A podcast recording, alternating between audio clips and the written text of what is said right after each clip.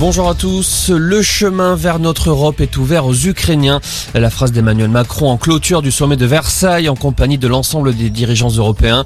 Le chef de l'État souhaite que l'Europe se prépare à se désensibiliser de sa dépendance à la Russie en termes d'énergie fossile et ce d'ici 2027.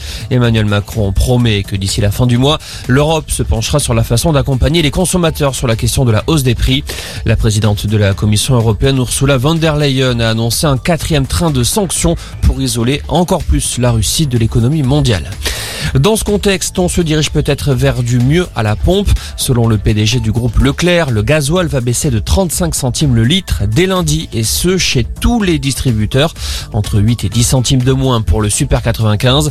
Un mieux qui s'explique par une baisse du prix du pétrole brut après des hausses records.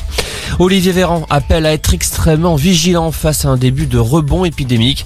En revanche, la charge hospitalière continue de baisser, même si le rythme de cette diminution ralentit. Dans les Antilles, en revanche, l'épidémie s'emballe. Le taux d'incidence a été multiplié par 3 en Martinique en l'espace de deux semaines. Une reprise de l'épidémie qui s'explique par les festivités liées au carnaval.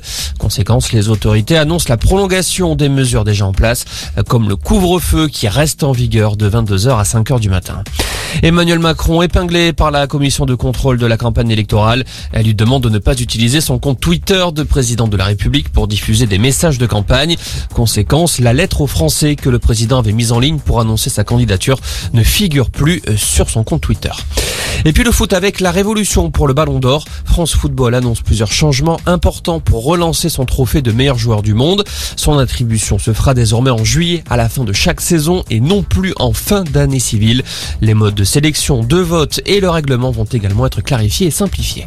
Voilà pour l'essentiel de l'info. Excellente après